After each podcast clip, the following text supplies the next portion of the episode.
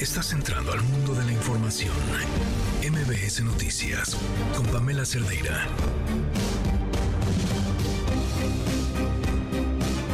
Les quiero pedir un favor. Las personas que nos están escuchando que en este momento están acompañados de algún menor de edad, eh, les pido, por favor, los próximos tres minutos, le cambien de estación. Tres minutos. Y en lo que pasan esos tres minutos, pongan Exa, pues, mm, la canción que les guste. Eh, agradezcan este momento con, con, con, esa persona menor de edad, ese joven, esa joven, ese niño, esa niña que tienen a su lado. Eh, honren esa bendición. Y después en el podcast de MBS Radio o en mis redes sociales buscan lo que dije. Pero si están acompañados de un menor, les pido por favor los próximos tres minutos le cambian de estación. Creo que tenemos que contar la historia de una manera distinta para que quizás sí nos agite, indigne el horror, porque hay algo en esta historia que no estamos viendo.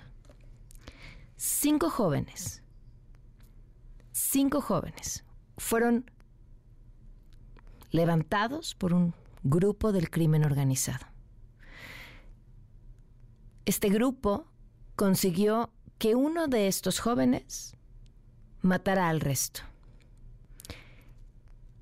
Imaginemos, y esta es la parte que modifico, que este grupo criminal hubiera decidido transmitir en vivo en algún canal de televisión abierta el momento en el que consigue que uno de los jóvenes mate a los demás.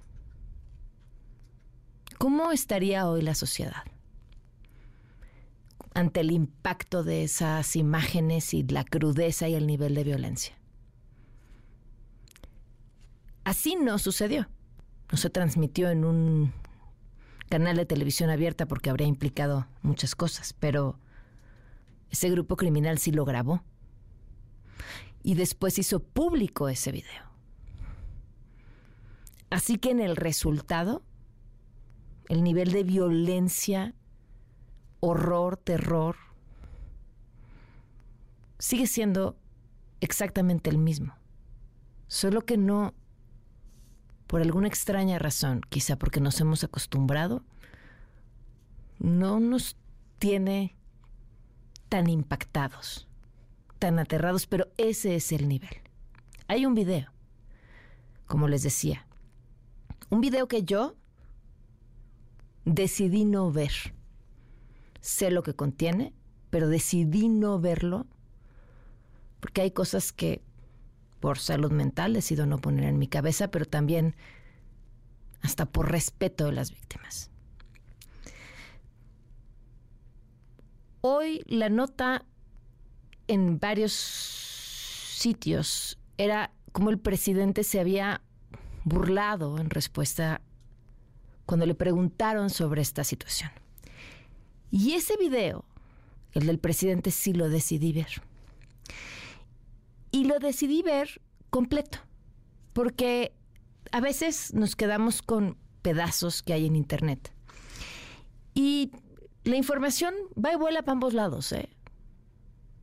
Y entonces podía faltarle contexto a algo así, podía estar sacado de contexto lo que dijo el presidente.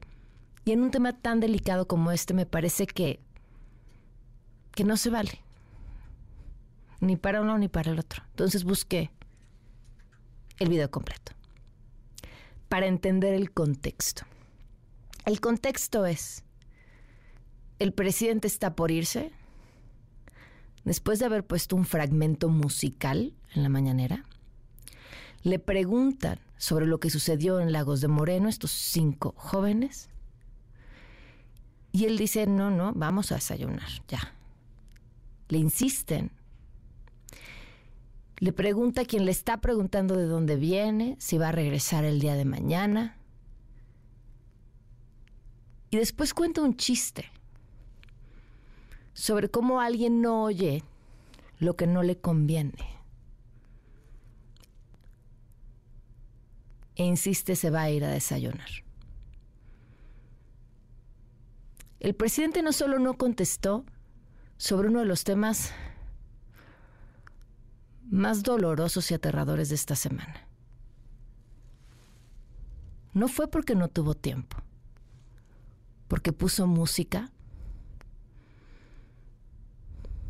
porque contó un chiste y porque después se fue a desayunar.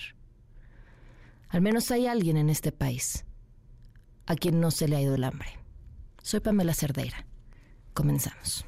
No perdamos de vista que son las niñas y los niños quienes serán los receptores de este nuevo modelo educativo y de los libros de texto que los acompañan. Son ellos quienes importan y quienes sufrirán las consecuencias de las decisiones que tomemos nosotros los adultos y de quienes hoy se encuentran en los cargos que dirigen la política educativa del país. No se trata solamente de contenidos con ideología. Ese debate puede ser el menos preocupante cuando nos enfrentamos en estos nuevos libros de texto a la eliminación de metodologías, pedagogías de la enseñanza o la reducción de contenidos de ciencias duras como las matemáticas.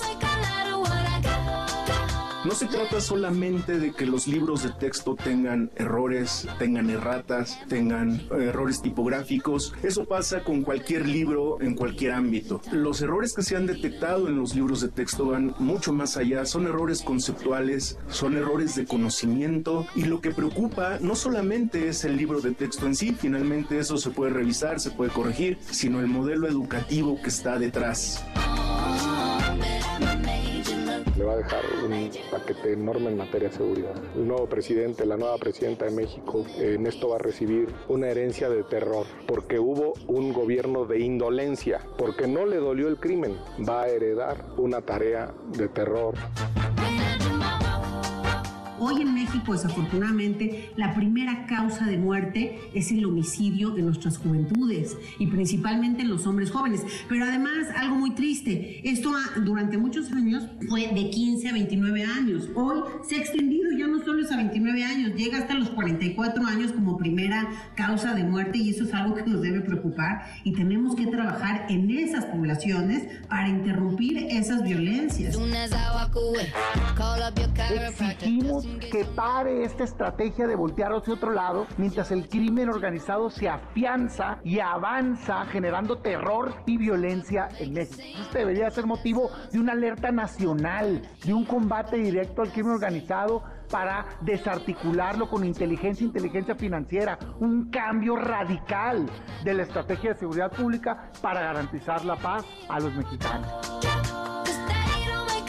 presidente Biden, usted es el primer presidente que no hace publicidad construyendo muros en nuestra frontera, ni mucho menos actúa de manera irresponsable e inhumana como lo hace el gobernador de Texas al colocar boyas con alambres de púas en el río Bravo, violando incluso nuestra soberanía. Me gustaría pueda estar en México, pues además de conversar sobre asuntos de interés público, podríamos ver cómo en Altamira, Tamaulipas, la compañía Fortress y la Comisión Federal de Electricidad están instalando una planta de licuefacción para exportar gas a Europa. O que nos acompañe al puerto de Salina Cruz, Oaxaca, donde la empresa danesa Copenhagen Infrastructure está por iniciar la construcción de una planta de hidrógeno verde para abastecer a barcos. O también sería muy interesante que conociera algún sitio arqueológico de la gran civilización maya que ahora se expondrá con la construcción de 1.550 kilómetros de trenes modernos de pasajeros.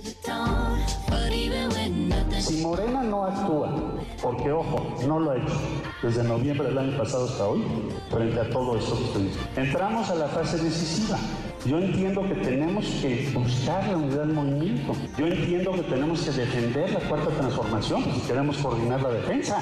Sé lo que es acatar una encuesta. He ganado encuestas y cuando no gané una encuesta tuve los pantalones para decir no la ganamos, aunque fueran 32 cuestiones, 1.6. Entonces habla alguien que tiene esa experiencia y ha actuado de esa forma, en línea recta.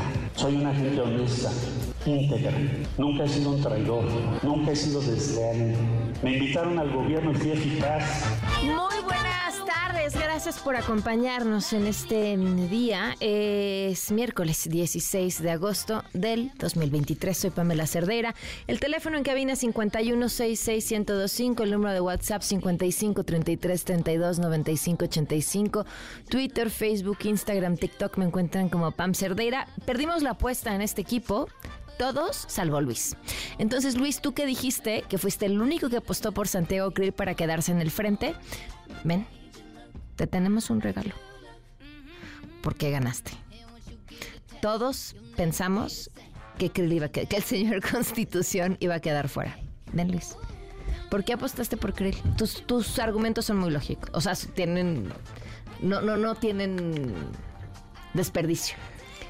Um, porque, porque Kirill está moviendo aquí y allá para poder quedarse y Enrique de la Madrid pues ya no tenía mucho que perder. Entonces al interior del, Pidió, pidió licencia y eso es lo que te hizo pensar que era razón suficiente para que él fuera a quedar. Sí, dos días antes estaba moviendo aquí y allá para seguir en el proceso y le costaría más al frente. Muy bien. Eh, yo aposté, yo aposté que Krill salía porque me parece que el señor Constitución, o sea, este personaje que se ha creado y, que es sumamente histriónico y apasionado, pues no jala, pero, pero bueno, me equivoqué, ¿no?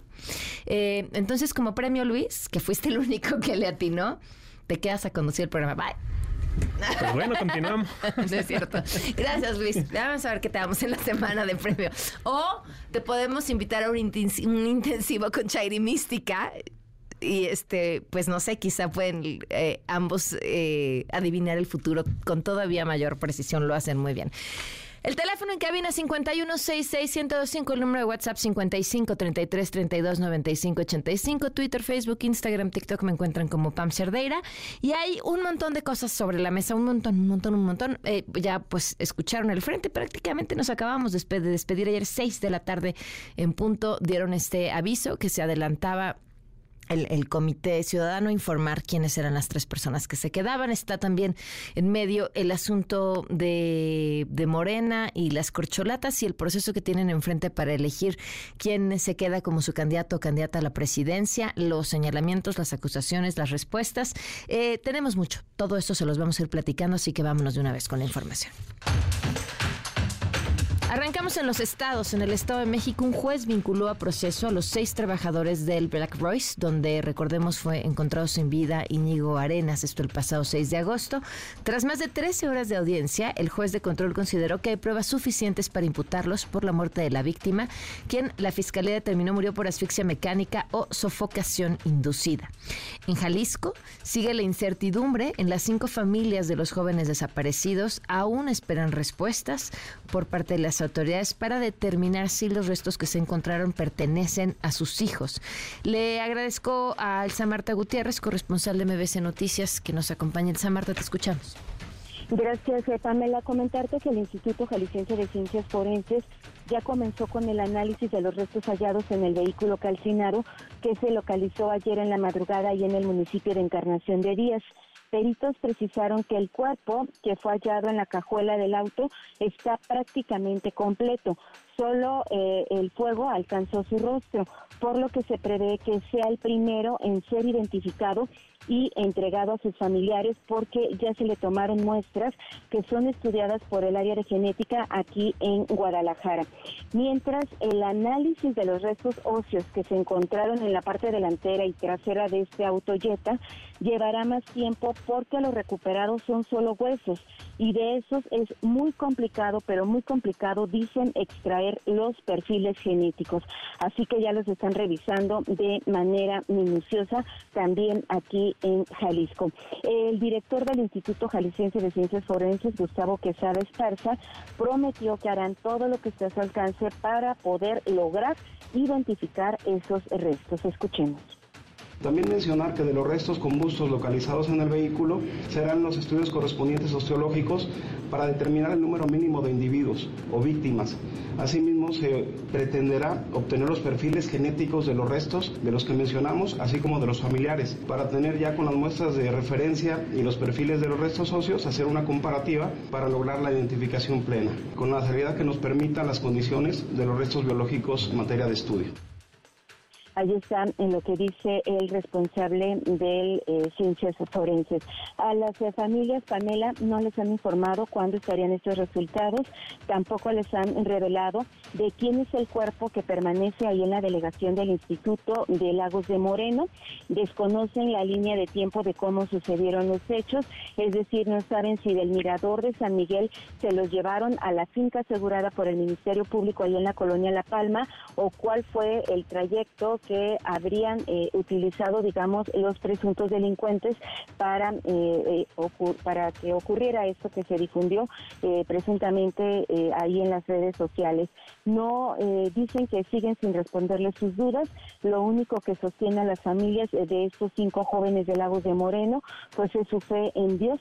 Así lo declararon la oportunidad que tuvimos de entrevistarlo. Piden que no se les criminalice. Incluso el papá de uno de ellos se pronunció porque se les haga un estudio socioeconómico a cada una de las familias para que sepan qué hacían, cómo vivían.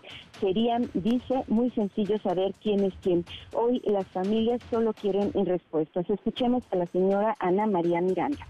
No nos han dicho nada. Le digo, es otro día más de angustia y, de impotencia, desesperación. Más que nada, angustia, angustia. Eso es lo que tenemos, me imagino, todos los padres ahorita. Estamos en la misma situación, le digo, y, y no solamente es trabajo para nosotros, hay muchísimas personas como nosotros y créanme la que nunca uno imagina nada hasta que lo, lo vive. Y hace unos momentos, eh, Pamela, están reportando la localización de restos humanos eh, calcinados en la comunidad eh, La Troje, que pertenece al municipio de Lagos de Moreno. El comisario de este municipio, Isaías Domínguez, informó que apenas se dirigen hacia ese punto. No nos pudo adelantar si forma parte de estos operativos que continúa realizando la Fiscalía del Estado en el municipio de Lagos de Moreno. Extraoficialmente, Pamela, te quiero comentar algo. Cuando hablé con personal del Instituto Jalisciense de Ciencias Forenses, ellos eh, prevén que en este auto calcinado que hayan solamente están los restos de tres víctimas, es decir, dos eh, están, digamos, en la parte eh, delantera y trasera del auto, más aparte la persona que fue hallada en el vehículo, es decir, solamente corresponderían a tres víctimas, de ahí que sigan estos operativos, porque al parecer eh, ya saben que solamente están los restos que corresponderían a tres personas, pero faltarían los restos o cuerpos de otras dos víctimas más. Estamos a la espera de que el comisario de Lagos de Moreno nos pudiera confirmar que efectivamente este operativo forma parte de esta información que se desprende, da a conocer el propio Instituto Jalisciense de Ciencias Forenses.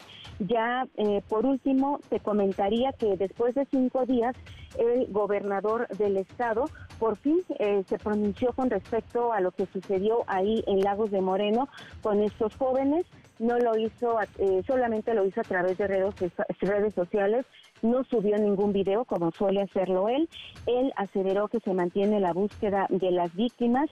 Él insiste que es un tema que no le toca investigar al Estado porque como se presume eh, delincuencia organizada, debería de ser la Fiscalía General de la República la que esté eh, llevando a cabo esta indagación. Pero aún así él dice que bueno, él está investigando, pero eh, está esperando que, que también la CGR y el gobierno federal hagan lo propio ante un hecho que dice él, ha lastimado profundamente a Jalisco. De hecho, dice que estos ataques que ha sufrido Jalisco en las últimas semanas es decir, lo del call center, las explosiones de Tlajomulco y hoy lo que sucede con estos jóvenes en Lagos de Moreno, pues simplemente dice él, son ataques directos a la estabilidad en que vive eh, Jalisco, eh, eh, está viviendo Jalisco, eso es lo que dice el gobernador. Todos estos ataques es en contra de la estabilidad de Jalisco y de ahí que estén exigiendo o exigiendo una reacción del gobierno federal. Entonces,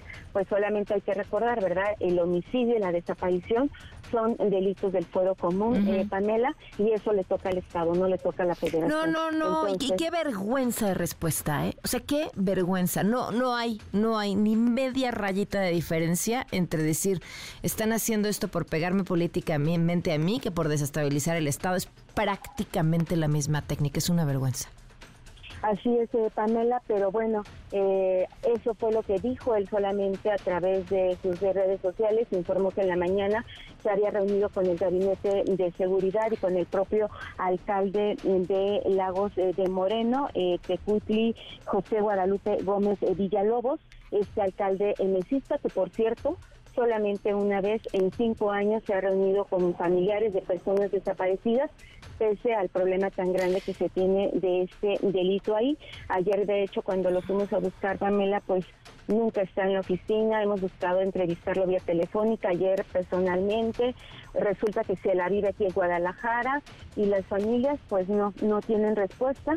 el gobernador solamente dijo hoy, bueno, estamos tratando eh, de eh, pues eh, cerrar filas y no claudicar en esta lucha por recuperar la tranquilidad que está perdiéndose allá en los Altos Montes, o mejor dicho, que ya se perdió, pero pues ni siquiera los habitantes tienen contacto con la primera autoridad que es el municipio. No tienen vergüenza, de verdad no tienen vergüenza. El Marta, oye, ¿hay algo sobre los responsables? Nada, nada, Pamela, no se ha dado a conocer nada de los responsables. Ayer que estuvimos en la zona del Mirador de San Miguel, eh, sí había eh, al menos tres puntos que detecté donde estaban distribuidos personal de la Fiscalía del Estado, es decir, así ya listos para ser operativo. Estaban incluso encapuchados con armas largas, apostados sobre acueducto y división del norte. Obviamente que lo único que logré fue un hola por parte del elemento, porque pues yo lo que quería saber era si iban a hacer algún tipo de operativo.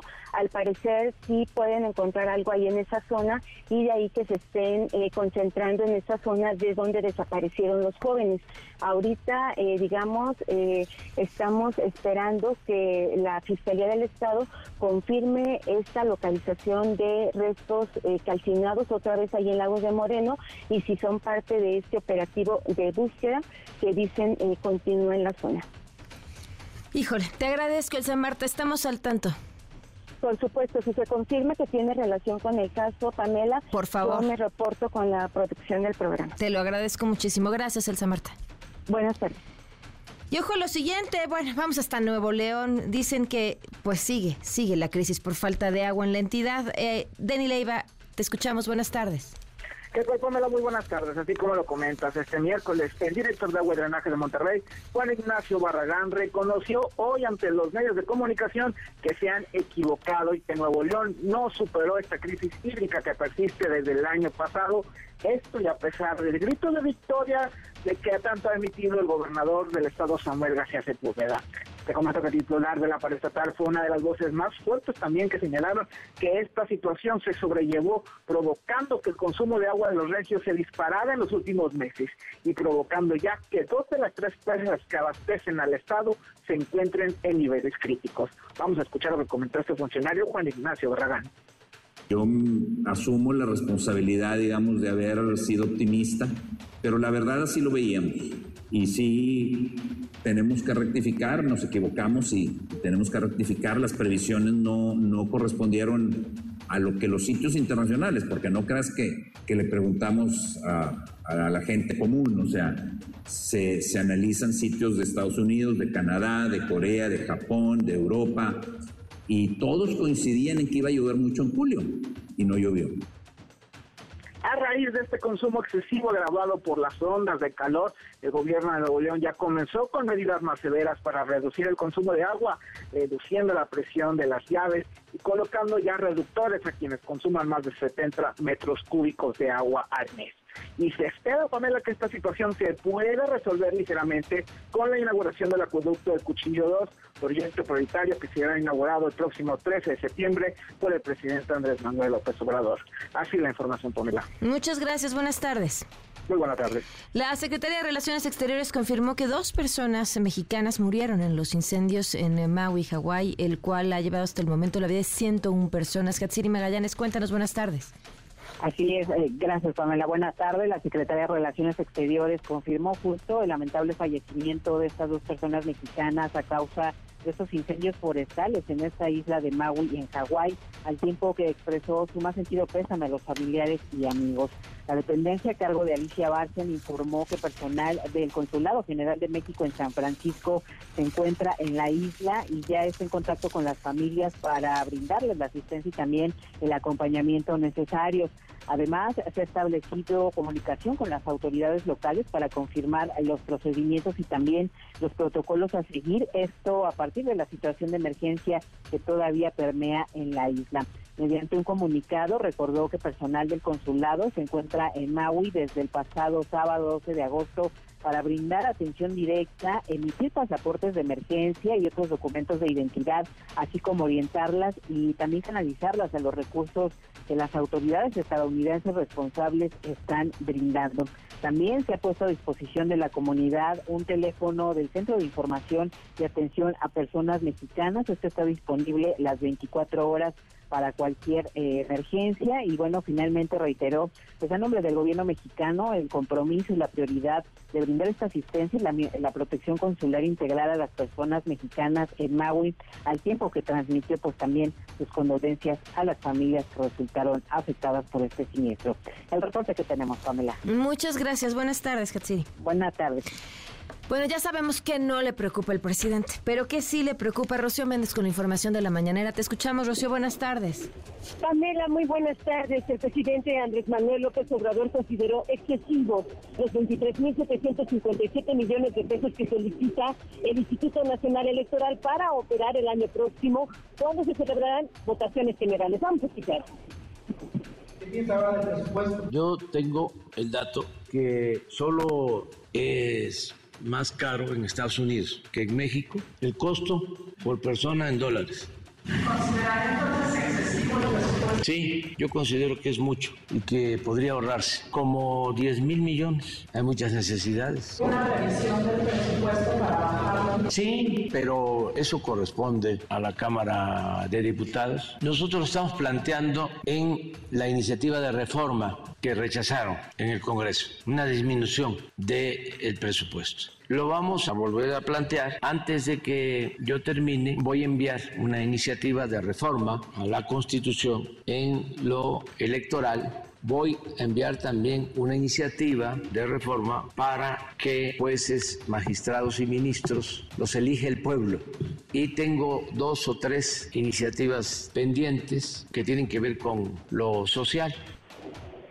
Y cuestionado sobre el muro en la frontera con Estados Unidos, el mandatario mexicano Pamela resaltó que al menos este detuvo su construcción con el presidente Joe Biden, como se lo reconoció en una carta reciente donde también confirma su viaje a San Francisco en noviembre próximo e incluso invita a Biden a visitar México.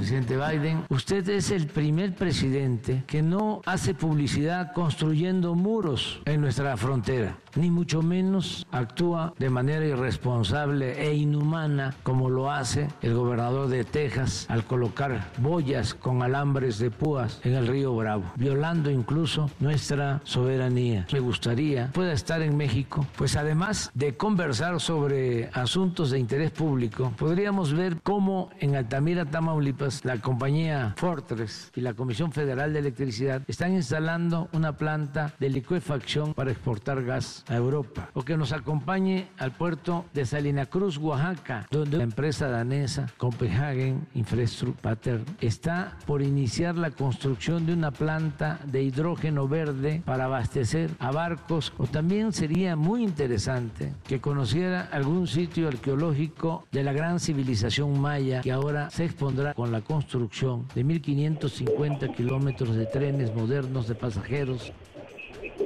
Pamela, el reporte del momento. Gracias, Rocío. Buenas tardes. Buenas tardes. Vamos a una pausa. Quédate en MBS Noticias con Pamela Cerdeira. En un momento regresamos. Estás escuchando MBS Noticias con Pamela Cerdeira. En nuestro país, entre 1965 y 1960, ese periodo se le conoce como el de la Guerra Sucia, un periodo en el que autoridades hicieron frente a grupos disidentes de las peores formas. Eh, pero podemos hablar de ello como eso, eh, con esa ambigüedad, con la duda de los familiares de los desaparecidos, porque no, no hay o no había respuestas claras. Y así fue como esta comisión pretendió formarse, o al menos para responder a todas esas preguntas, poder revisar en los datos, poder ponerle nombres a víctimas y victimarios, poder saber qué estaba pasando, no solamente con la intención de reconocer y hacer justicia, sino también con algo que es importantísimo, garantizar que esto no vuelva a suceder, si no es que sigue sucediendo. Esas son las preguntas sobre los temas aún dolorosos, las heridas abiertas. Esta semana les informábamos cómo, cómo este gente de este mecanismo informó que pues la información no está fluyendo. Le agradezco mucho a Carlos Pérez Ricard, comisionado del Mecanismo de Esclarecimiento Histórico, que nos acompaña en la línea. Carlos, gracias por estar aquí. Muy buenas tardes. Hola, Pamela. El, gusto es mío. Eh, muchas gracias por este foro. ¿qué, ¿Qué está pasando, Carlos, con la información necesaria para conocer la verdad? A ver, te platico a ti y al auditorio para que tengan el contexto. Nosotros somos una comisión y una comisión presidencial. Nos formamos por mandato presidencial, por decreto presidencial. Somos parte de la sociedad civil, nosotros como mecanismo de esclarecimiento histórico. Somos cuatro personas comisionadas que forman parte de esta comisión y lo que, digamos, el mandato que tenemos es esclarecer graves violaciones a los derechos humanos que hayan sido perpetrados por el Estado mexicano en el periodo que tú ya mencionas, 1965-1990. Es decir, se nos da ciertas atribuciones para investigar cómo el Estado dialogó, como tú bien lo dijiste, de manera autoritaria, en algunos casos perversa, con las disidencias políticas eh, que había en ese momento en México.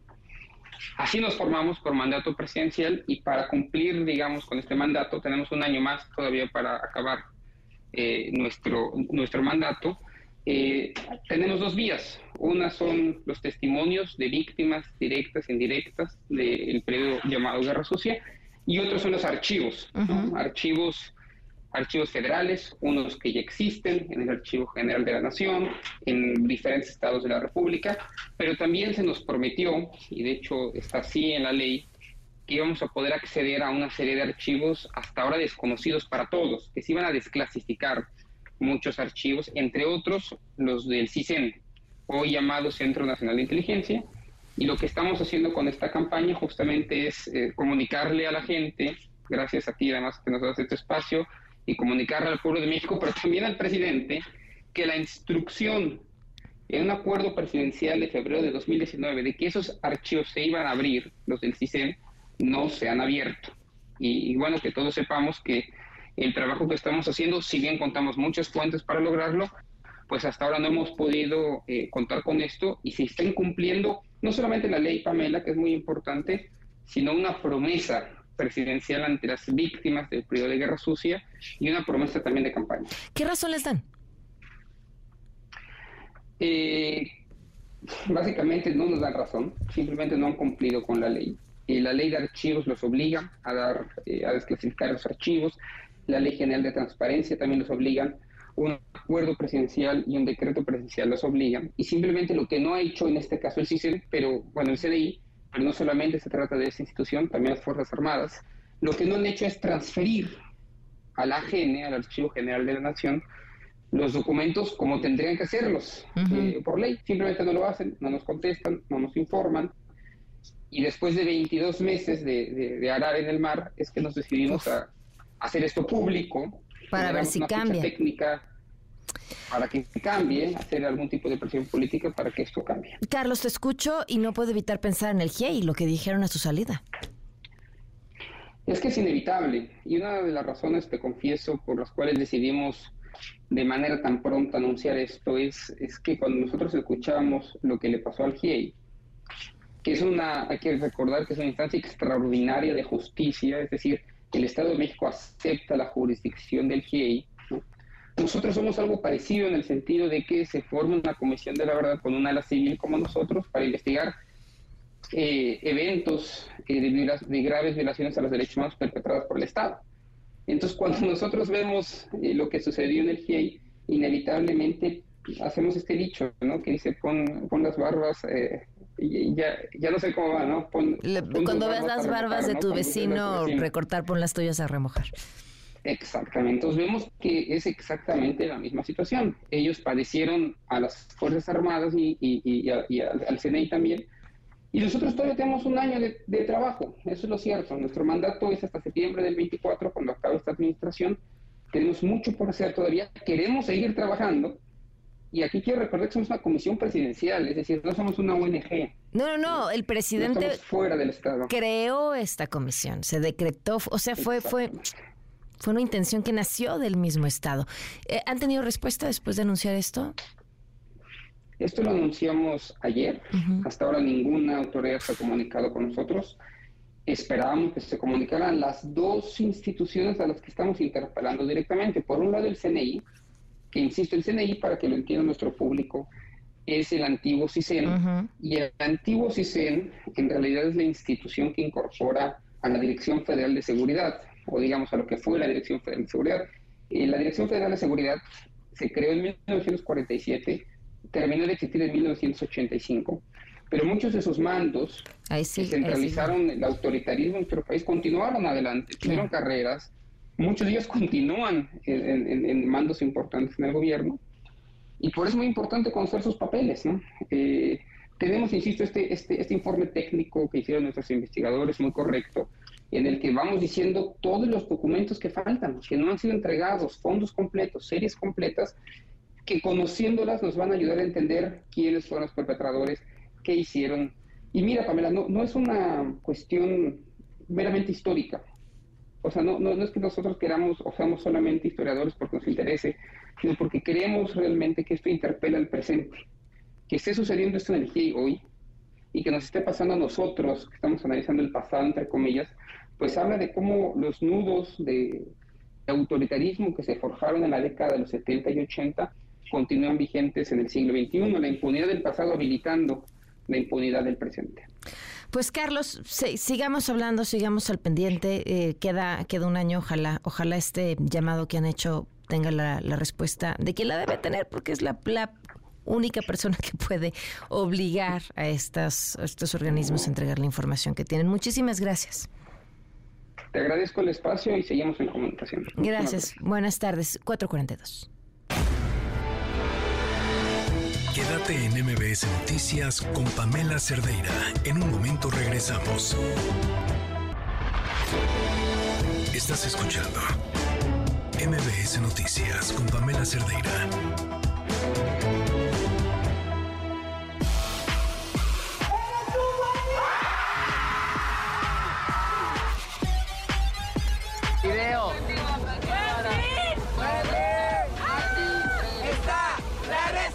Atrás, aquí está la resistencia atrás, aquí está. Y estas son solo algunas de las reacciones. El fenómeno sigue y ha levantado, bueno, esa emoción, ese furor para los ratings televisivos, que también es una cosa eh, que no tiene precedentes recientes, y, y, también un discurso de odio, que creo que es, es una reacción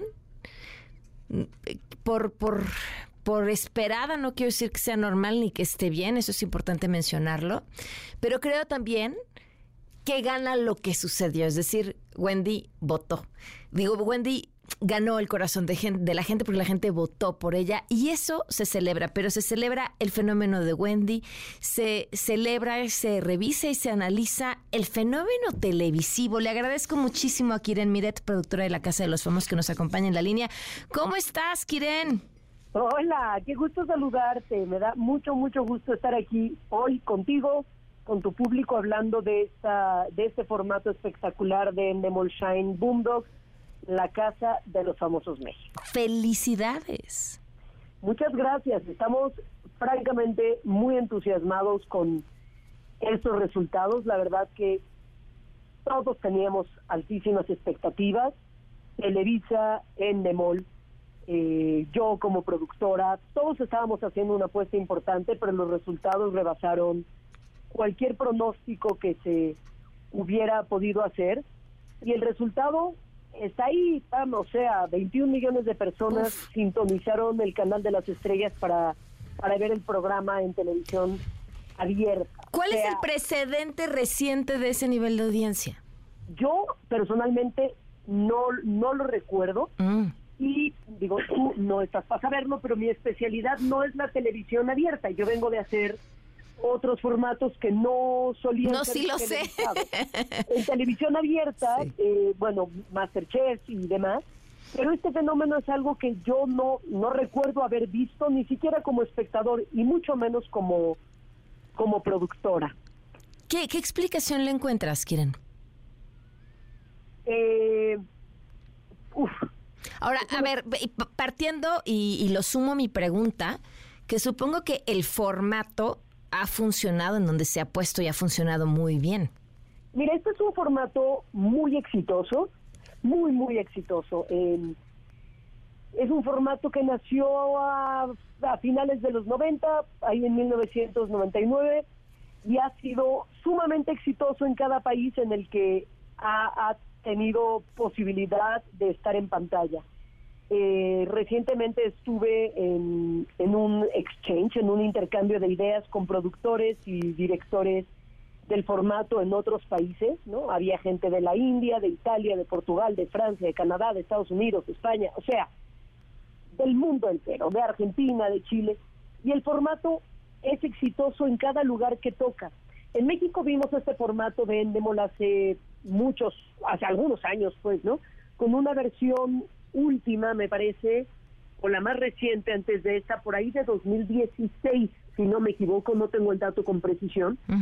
Y ahora eh, Televisa y VIX deciden eh, traer nuevamente este formato a, a México. Este es un formato que hace habitualmente Telemundo. Telemundo ha hecho tres eh, temporadas para el público hispanoparlante de Estados Unidos. Y ahora se decide hacer una nueva apuesta en México, porque quizás recuerden que este formato, por ahí del 2000, eh, del principio de, la- de los 2000, anduvo dando vueltas también con muchísimo éxito. Dejaron descansar el formato y le dieron ahora una nueva oportunidad. Y junto de la mano de Endemol, que es la empresa para la que yo trabajo, que es la casa productora y propietaria del formato, pues generamos estos números que tienen a todo el mundo anonadado. O sea, no solo en términos de audiencia, sino de votos. O sea, el, el domingo para la gran final hubo 40 millones de votos digitales registrados. Es una locura. Solo Wendy eh, acaparó el 18%, eh, eh, 18 millones de votos. Es una cosa demencial. Eh, y en el acumulado de toda la temporada, ahí me parece que hablábamos de 136 millones a lo largo de 10 semanas. Entonces, eh, algo que, que escuché en este intercambio de ideas del que te contaba ahora, era que alguien decía trust the format, confía en el formato. El formato bien ejecutado es infalible. ¿Y qué quiere decir bien ejecutado? Yo, yo te diría desde, desde mi posición como productora ejecutiva de este programa, un buen casting, una buena eh, una buena narrativa y con esto me refiero a algo que he escuchado mucho del showrunner eh, Pali Alonso es cuanto menos intervengan del exterior los elementos externos pues mejor fluye el formato y a esto me refiero no con que nosotros participemos activamente de las conversaciones sino que cuantas menos interacciones procuremos, cuantos menos elementos externos metamos, el reality funciona con más naturalidad y de mejor manera porque tienes, piénsalo, a 14 personas o a 15, o a Encerradas. 16 o a 17 metidas en una casa, compartiendo espacios las 24 horas del día y dejando salir sus verdaderas personalidades, porque esto es algo que yo platico con frecuencia. Puedes sostener al personaje muy poquito tiempo porque es imposible mantenerse ahí 10 semanas sosteniendo una persona que no eres. y además compartiendo cuarto, baño, eh, regadera y siendo grabado las 24 Ese es un horas. experimento social absoluto. Yo, yo así, así lo describo como el experimento social televisado más grande del mundo. Eh, ya lo decía Orwell en 1984, en, en esta famosísima novela, es este fenómeno social donde cuando pones a la gente bajo ciertas condiciones, la gente saca a relucir su verdadero carácter. Y aquí vimos a, a unos participantes espectaculares, cada quien siendo quien es, quien es, y vimos a la gran finalista que México esperaba como la gran ganadora que fue Wendy. Ah, es- a ver, ahí, ese, ese- la, la última parte con lo que me quiero ir. La gran finalista que México esperaba, ¿la esperaban? O sea, ¿a partir de cuándo notaron que ella iba a ser el gran personaje que México esperaba? Porque una mujer trans, como alguien que se roba el corazón de los mexicanos, es una novedad, una gran y agradable y feliz novedad, pero una novedad. Sí, mira, cuando arrancamos el programa, los personajes primero están en un pequeño aislamiento. Y entonces, pues yo me fui acercando a todos, los fui conociendo, y me era muy difícil pronosticar quién iba a ser el ganador del programa, ¿no? Desde mi perspectiva, desde sus personalidades, desde sus eh, propios rasgos. Y, y siempre fallo, siempre digo, este va a ser el ganador y no termina haciéndolo. A veces es el primer eliminado, a veces el segundo. Y yo es solo un mero feeling, no tengo más elementos que eso. Pero la gente afuera va votando conforme los personajes van ganándose sus corazones o, sus filias o sus fobias. Eh, yo no te puedo decir desde cuándo Wendy empezó a perfilarse porque porque no no tengo los elementos para decírtelo, pero creo que Wendy fue haciendo un papel eh, un papel súper auténtico y súper divertido. Entonces creo que eso eh, hizo que la gente la quisiera más allá de su preferencia o de su personal, o sea, quiero decir, desde su identidad sexual. Creo que Wendy da igual, o sea, quiero decir. Sí, sí, no, no, no, tienes toda la razón. O sea, Wendy, el, el- el fenómeno Wendy no es que fuera una mujer trans, es que Correcto. es una persona simpatiquísima. Wendy Se acabó. es divertidísima, es ocurrente, es inteligente, es súper simpática, tiene altísima tolerancia, eh, se lleva increíble y, y tiene una historia de vida increíble. Entonces, para mí lo destacable es que Wendy ganó por todas esas cosas que la hacen ser quien es. Y el hecho de que sea una mujer trans, a mí me llena de orgullo saber que una mujer como Wendy hoy en este país con los niveles de transfobia en los que vivimos pudo ganar la casa, pero no ganó por ser una mujer trans, sino por ser ella. Y creo que eso es que es eso el- que la nota al final del día Es no solo es que una mujer trans gana un reality de esta de este perfil, sino que lo gana una mujer tan divertida y que consiguió ganarse a todo el país con 18 millones. No, no, no, no, no, no, calla. Le van a hablar, le van a querer de candidata ya para lo que sea. Eh, o sea, ahí está el número. Eh, Kiren, pues felicidades. eh, felicidades a ti, a todo el equipo que hizo esto posible. Eh, sin duda podríamos pasarnos horas platicando sobre el fenómeno, pero ya lo haremos. Muchísimas gracias por acompañarnos. Muchas gracias y gracias por, por este espacio para hablar de este formato tan, tan exitoso, eh, ahora de la mano de Televisa con el. Muchas gracias, Pam. Gracias, buenas tardes. Ya les había mencionado esto al principio de este espacio. Eh, nada más eh, les vamos a pasar el audio para que ustedes escuchen cómo sucedió. Un poco de contexto si nos acaban de sintonizar.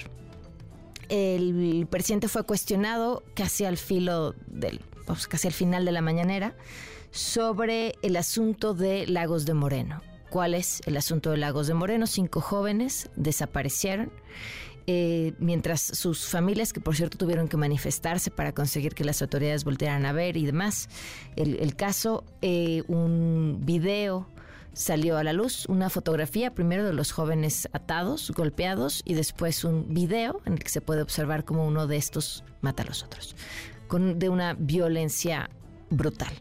Eh, el asunto es horrible. No podemos alcanzar a imaginar el dolor de estas familias, de toda la comunidad, eh, en un contexto terrible para el mismo país. Eh, pero especialmente en el estado de Jalisco, donde las desapariciones, sobre todo de hombres jóvenes, han sido sumamente frecuentes.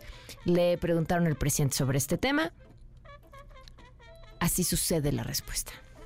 Ayer me, decía un amigo, este, decía que decía su esposa, que me des 200 pesos para ir al mercado. No oigo por acá, por el otro. Que me des 500 pesos para ir al mercado. Mejor los 200. Hizo un chiste. Un chiste. Un chiste. 457. En la línea está el doctor David Coronado, integrante del Comité de Análisis de Personas Desaparecidas, jefe del Laboratorio de Violencia de la Universidad de Guadalajara. Eh, se han ido sumando eh, entre los desaparecidos, por cierto, justo, estudiantes de la Universidad de Guadalajara. Eh, David, gracias por acompañarnos. Buenas tardes. Buenas tardes, aquí estamos a la orden. ¿Cómo entender el panorama de lo que se está viviendo en Jalisco? Mira, eh, es terrible por la cantidad de terror, de horror que, que estamos viviendo todos los ciudadanos aquí en Jalisco. Es terrible también por la situación este, de la seguridad eh, a nivel estatal. Es terrible por la por la manera como el gobierno del estado ha estado enfocando el problema. Fatal. Y, la manera como, como los datos han sido tergiversados, eh, el tortuguismo en, el, en, la, en eh, cuando las personas denuncian ese tipo de, de, de. ¿Se nos cortó la comunicación? A ver, podemos revisar, por favor, qué está sucediendo con la comunicación con el doctor David Coronado para poner un poco en contexto al público eh, qué está haciendo el gobierno del Estado. Eh, escuchábamos a la corresponsal hace unos momentos y bueno, el gobernador tardó nada más cinco días en salir a hablar del tema. El eh, gobierno del Estado está lavándose las manos, prácticamente diciendo que esto es un asunto que le toca al gobierno federal por abrir grupos de la delincuencia organizada, pero por otro lado la desaparición es un asunto del fuero común, entonces le toca al gobierno del Estado. A mí me parece vergonzoso que ambos se laven las manos. David, perdón, se cortó la llamada, ahora sí te escuchamos. Una situación de dolor generalizado aquí en el Estado de Jalisco por esta situación que les ha pasado a estos cinco jóvenes de los cuales uno era estudiante de la Universidad de Guadalajara, eh, eh, todos vinculados entre sí por la, por la población en la que vivían, ¿no? Eh, pero sin embargo, mira, esto que nos llena de dolor, por supuesto, no es una situación aislada, ¿no? Sino que ya es un elemento en, una, en, una, en un encadenamiento de sucesos, ¿no? Hace dos años matan a 11 personas en Tonalá, hace seis años matan a otras personas, hace eh, el año pasado mataron a otras seis personas aquí en Guadalajara. Eh, ahora mata, eh, hace un mes desaparecen cuatro mujeres aquí en el, mismo corredor de Encarnación de Díaz. ahora pasa esto con estos muchachos, ¿no? Aquí en Jalisco tenemos, son seis municipios los más violentos, ¿no? Guadalajara, Tlaquepaque, Zapopan, Tlajomulco, y, y en sexto lugar este, está, está Tonalá me faltó, y en sexto lugar está eh, eh, eh, justamente Lagos de Moreno, ¿no? ¿Detectan algún patrón? sí, mira, resulta que hay corredores, corredores para el paso de, de, droga en estos municipios que están cercanos tanto a, a, Guanajuato como a Zacatecas, ¿no? Es paso obligado, ¿no? Entonces, estos, estos espacios están siendo eh, eh, eh, presa de, de, guerra entre el cártel Jalisco Nueva Generación y el cártel de Sinaloa. ¿no? Su posesión es importante justamente por el paso de drogas, tanto hacia, hacia se habla de, Europa, de América del Sur y de otros, o sea, de, en general para, todo, para toda América. ¿no? El control de, ese paso es muy importante, ¿no? Pero ¿en dónde, en dónde, en dónde de esto cabe la desaparición de jóvenes? ¿Perdón? ¿En, en, qué parte de esto cabe la desaparición de jóvenes? ¿Qué eso, ¿Por qué? Eh, mira, eh, la hipótesis es que, que, simplemente por ser jóvenes, ser, ser jóvenes de fiesta, por los nombres, este, eh, o sea, son, son, son, son secuestrados y masacrados, ¿no? Fíjate, hay que tener mucho cuidado porque inmediatamente la gente piensa que están vinculados de alguna manera con el con, con, con, con algún momento de la droga, ¿no? Eso hay que desecharlo. Claro. Porque aunque estuvieran de alguna manera vinculados, esto no gusta para que desaparezca, ¿no? Pero hay que desechar esto, ¿no? Porque lo que causamos... Sí, no es revictimizar, no, no, no hace justo. En efecto, entonces los, estigmatizamos y la gente justifica y dice, bueno, es que algo, en algo andaban y que les pasó lo que les pasó, pero no es mentira, ¿no? O sea, imagínate, este, eh, o sea, eh, tú ya no puedes andar en la, por las noches en las carreteras de México porque justamente te puede pasar esto, ¿no? Y entonces, si ubicamos geográficamente eh, este paso de Lagos de Moreno hacia, hacia Encarnación de Díaz, hacia León, Zacatecas, Aguascalientes, o sea, es una, es una zona que, que prácticamente queda abandonada durante las noches. ¿no? ¿Hay un, ¿Hay un patrón, un perfil en los desaparecidos? Eh, mira, todos son jóvenes, hombres y mujeres, no todos y todas son eh, jóvenes. Eh, de las mujeres, pues se presume que, que posiblemente estén vinculando vinculándolas con la trata, la trata de personas, ¿no? Y los muchachos generalmente los vinculan con trabajos forzados, ¿no? Cuando no los desaparecen, como en este caso, ¿no? La desaparición de jóvenes en, en Jalisco es algo cotidiano que sin embargo el gobierno del estado pues eh, eh, eh, presenta muchos velos para que para que las cifras se, conozcan las cifras reales no cuáles son cuáles son estos velos qué estrategia están usando Mira, estamos hablando de alrededor de 16 mil personas desaparecidas aquí en Jalisco. Desde cuándo desde el 2008 Ok. la guerra con contra el narco por parte de Calderón no eh, actualmente, eh, algo que le llamamos rasurar. Los datos han sido rasurados en CISOBIT y han sido rebajados eh, a, a 14 mil casos. Desde aquí en Jalisco, los desaparecidos son desaparecidos. los datos de los desaparecidos se, van reduciendo por supuestas justificaciones de que de que de repente han sido encontrados o este o están en la, en la, en con el forense, en fin. Pues, es una situación muy, muy complicada, terrible para quien la sufre, terrible para la ciudadanía, porque imagínate ver tú un, un video donde... No, no, no. Sí, es terrible, ¿no? Simplemente lo que haces es, que te enconchas y entonces ya no puedes salir a la calle, ¿no?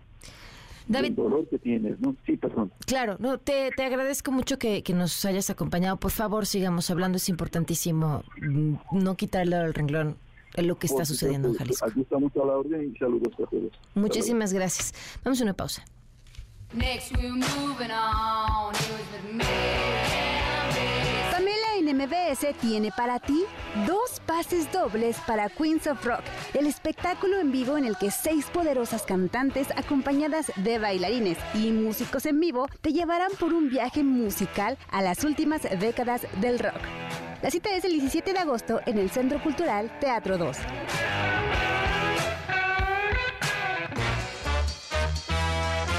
Dos pases dobles para El Intercambio, una comedia que te hará reír en una situación de cambio de parejas, en donde ¿qué podría pasar? Descúbrelo este 18 de agosto en el Teatro Jorge Negrete. Solamente suspirabas, te necesito pases dobles para amar, querer y rockear. El espectáculo con exponentes del rock como La Lupita, La Cuca y más que rinden tributo al gran intérprete José José, acompañados por Marisol Sosa y una banda sorpresa. La cita es el 19 de agosto en el Frontón México. Para participar por alguno de estos pases, solo tienes que decirnos el nombre de dos colaboradores de este espacio y llama al 55 51 66 1025. Quédate en MBS Noticias con Pamela Cerdeira. En un momento regresamos. Estás escuchando MBS Noticias con Pamela Cerdeira. Consejos empresariales con Tania Wynn. Hola, Pam, muy bien, ¿y tú? Bien, oye, me encanta. Hoy vas a decir cómo ayudarnos a administrar varias cosas a la vez. Estoy así ya con la pluma listísima. Cuéntanos. Te vas a decir mucho, Pam, también. ya sé. Pues creo que es algo que hacemos todos. Es, es muy común que tengamos varias responsabilidades, puede ser dentro de nuestro trabajo eh, o dentro de un proyecto y podemos sentirnos malabaristas, ¿no? Eh, puede que coordinemos varias áreas de la empresa y famosísimo tener varios sombreros en el emprendimiento o hasta llevar dos o más proyectos simultáneos. Y esto nos empuja a dividir nuestro tiempo entre todas estas tareas y tenemos que ser eficientes en los esfuerzos que tenemos porque son limitados y queremos cumplir pues con estos proyectos en tiempo, en objetivos y sobre todo en presupuesto, que luego es el meollo del asunto y que no es eh, infinito. Y además, pues todo se complica si somos la persona que hace la planeación de la estrategia y aparte estamos a cargo de ejecutarlo. Entonces, para no sentirnos abrumados con tanto trabajo y no saber con cuál tarea empezar, van estos tres consejos, no morir en el intento, que es lo más importante. El número uno es hay que priorizar de acuerdo a la urgencia. Y aquí, por favor, grábense, si todo es urgente, entonces nada es urgente. No puede ser que todo sea urgente al mismo tiempo, porque entonces significa que hemos tenido una mala planeación hasta el momento. Entonces hay que identificar cuáles son aquellas tareas que tienen prioridad, que nos van a traer los mayores avances, las mayores ventas o los mayores beneficios. Muchas veces nos ocupamos con las pequeñas tareas que terminan distrayéndonos de lo que es verdaderamente importante. Entonces hay que definir primero la prioridad de cada proyecto y luego la prioridad de las tareas dentro de cada proyecto. Entonces es como ir de mayor a menor y hay que ponerles un tiempo definido de entrega para que realmente nos podamos enfocar en lograrlo y ponernos metas que nos reten, pero que a la vez sean realistas. Si decimos, hoy vamos a hacer todo el presupuesto de 2024, no va a suceder. Entonces, ese es el uno. El dos es que hay que bloquear eh, nuestro tiempo. ¿A cuántas personas no hemos escuchado decir que son buenísimas haciendo multitasking? Y la realidad es que eso es un mito. Entonces, en vez de saltar de una tarea a otra todo el día, eh, que eso hace que nos cueste volver a enfocarnos en lo que estamos haciendo, hay que bloquear en nuestra agenda un tiempo para avanzar progresivamente en cada una de estas tareas que ya definimos. Y hay que dedicar tiempo libre de distracciones si la tarea lo requiere, porque si vamos a hacer una presentación, un pitch de venta y nos están llegando correos y personas que necesitan algo cada cinco minutos, pues no lo vamos a lograr. Y la número tres es que hay que revisar nuestra planeación hay que apartar algunas horas a la semana para revisar pues qué hemos completado, qué se atrasó y qué necesitamos hacer la siguiente semana para mantenernos en tiempo en ese plan a largo plazo que ya hicimos. Hay que aprender también a enfocarnos en lo que sabemos hacer, en lo que somos buenos, en lo que nos corresponde. Y hay que delegar lo que no sea posible, cuando no sea posible, también si tenemos ese equipo disponible, y evitar por favor a toda costa el micromanaging, que es yo creo que el coco de muchos que estamos ahí sobre el hombro de nuestros colaboradores o nuestro equipo. Hay que también ser flexible y resistente a la frustración porque pues es normal tener algún retraso o contratiempo, no tomarnos lo personal y seguir adelante haciendo los ajustes necesarios. Y por último, hay que recordar que la comunicación es clave, lo hemos hablado en otras participaciones, tengamos al equipo informado en todo momento para que las expectativas como grupo y como individuos sean siempre claras y que alcancemos una meta en común. ¿Se fijan cómo Tania siempre nos da consejos para todo esto? Puede ser para llevar varios proyectos, varias cosas dentro de una empresa o coordinar una familia. Para los mejores consejos de la empresa, la vida y el amor. Tania, es que todo, ¿a poco no? O sea, si tienes una familia o si tienes trabajo y familia, pues esos son varios proyectos ya. Sin duda, ya, sí, claro. Claro, claro, varios con, con varios microproyectos dentro de cada una de las esferas. Eh, Tania, que se metan a Win. Sí, por favor, creen su perfil en womenindex.w y latina m. Ahí estamos reuniendo a las mujeres profesionales de Latinoamérica y nos dará muchísimo gusto que sean parte de esta comunidad. Muy bien, muchísimas gracias, Tania. Un abrazo. A ti, abrazo. Pausa. Quédate en MBS Noticias con Pamela Cerdeira. En un momento regresamos. Estás escuchando MBS Noticias con Pamela Cerdeira. Son las 5 de la tarde con 15 minutos. Vámonos con la información.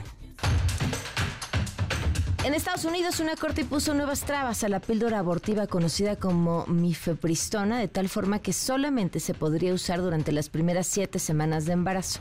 En lugar de 10, además, bloquear su distribución por correo. En el fallo también se precisó que esta pastilla deberá ser recetada por un médico. Vale la pena mencionar que cuando empezó todo este asunto, sobre todo la corte en Estados Unidos sobre mm, eh, el aborto, la cantidad de mujeres que han recurrido a la frontera norte de nuestro país para terminar con sus embarazos aumentó muchísimo. A ver si mañana hablamos más de este tema. En otros asuntos, los dos policías de Nezahualcóyotl que como parte de una persecución dispararon contra dos personas en el Aeropuerto Internacional de la Ciudad de México fueron vinculados a proceso por tentativa de homicidio calificado. René Cruz, te escuchamos. Buenas tardes. Hola, muy buenas tardes. Así es un juez de control de a Leonardo S. y Sergio N. Los dos policías de Nezahualcóyotl, quienes fueron señalados de disparar contra dos personas en la Terminal 2 del Aeropuerto Internacional de la Ciudad de México, durante la continuación de la audiencia inicial que se realizó este día en el reclusorio norte, la Fiscalía General de Justicia de la Ciudad de México les imputó el delito de homicidio calificado en grado de tentativa, motivo por el cual el impartidor de justicia les impuso la prisión preventiva oficiosa y dio un plazo de tres meses para la investigación complementaria. Asimismo, Pamela, la autoridad ministerial solicitó reclasificar el delito de homicidio por el de feminicidio, esto en la grande de Mariana Gabriela, quien perdió la vida debido al impacto de bala que recibió en la cabeza. No obstante, el impartidor de justicia rechazó la, petición al argumentar que deberían presentar un escrito y solicitar una orden de aprehensión. Hugo Alejandro Estrada, padre de la joven, afirmó que esta primera resolución pues aún no lo deja tranquilo ya que pide justicia para su hija. Escuchemos. Pues no está tranquilo porque todavía falta. Pues que le den año porque ya mi hija ya no, ya no la voy a... Quisiera que ellos me regresaran a mi hija, pues es algo imposible. Sí, ya mi hija ya, ya pasó por vida y este, lo que pido es justicia, justicia para mi hija ahorita. Yo no puedo entender por qué o le dispararon a ella. Es algo que no, no entiendo. Me he hecho la pregunta del millón y no encuentro una lógica, mano.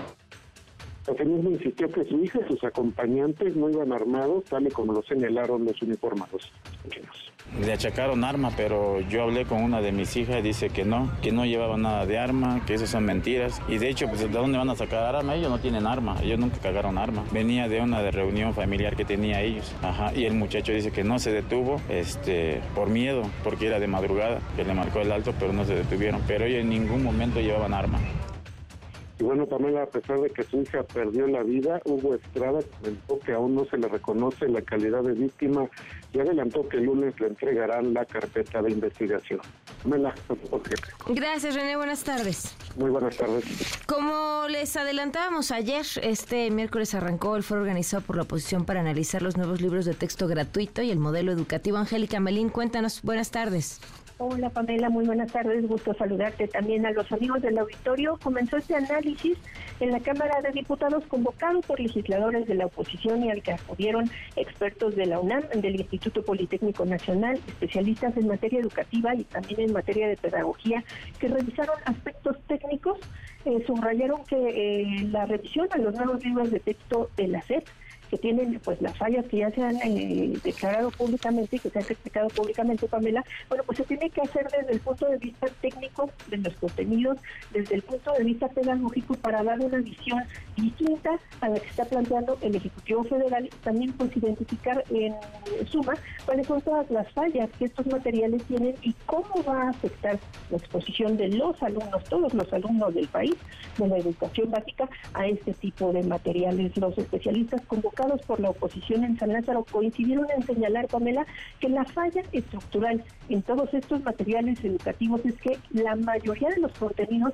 eh, que están siendo cuestionados pues no tienen que ver con las edades de los menores a los que van dirigidos, además eso, pues de las fallas gramaticales, conceptuales, los conceptos ideológicos que están incluyendo de manera irregular, de que la información respecto a la elaboración de estos libros de texto gratuitos, bueno, pues la SEP la está cumpliendo porque ha determinado que tiene que ser reservada por cinco años para que no se sepa quiénes participaron de manera eh, real en los hechos en la elaboración de estos materiales especialistas que acudieron a este foro, bueno, pues plantearon cuáles son sus preocupaciones a este respecto y, eh, por ejemplo, uno de los especialistas, David Bloch, un experto del CINDESTAP, del Instituto Politécnico Nacional, dio como ejemplo el tratamiento que se le da en los libros de texto a la materia de la geometría que se le está metiendo a los niños de primaria desde el primer año y dice que este es el error, que se ven contenidos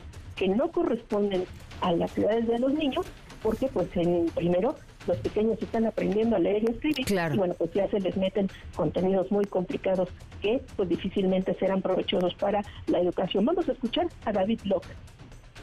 Para primer grado se define lo que es una figura geométrica. Se dice las figuras geométricas están definidas por segmentos, líneas rectas, ángulos y vértices y se pueden clasificar por sus propiedades y viene un dibujito. Esto es primer grado. El problema es que en primer grado los alumnos no ven, no ven ángulos para empezar. Entonces esta definición como que es poco congruente con el tipo de cosas que se podrían hacer en primer grado con la geometría. Y viene el dibujito con sus flechitas diciendo que es el vértice. Dice además cuadrado y es un rectángulo, pero bueno, cositas de ese tipo la también investigadora del Politécnico, Alma Maldonado, subrayó precisamente este tema de las fallas estructurales de los libros de texto, que es uno de los más fallos más notables en estos materiales, Pamela, respecto a que, bueno, pues fueron elaborados sin que se supiera quiénes participaron en este análisis, a quién convocó la SED para que se eh, concretaran estos contenidos de los libros de texto y también lo que se señala es que si bien apenas ayer eh, se publicó oficialmente en el diario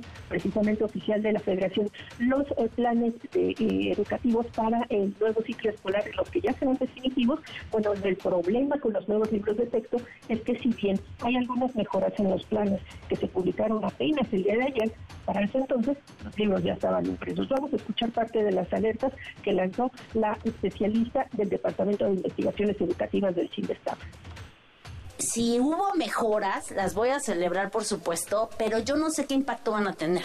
¿No? Porque ya se hicieron los libros. O sea, finalmente eso era lo que se debió de haber hecho si hubiera habido un piloto, un plan piloto, y entonces ahí se veía todo esto. Yo he comentado una y otra vez que muchos de los errores que estamos viendo hoy hubieran sido muy fáciles de detectar.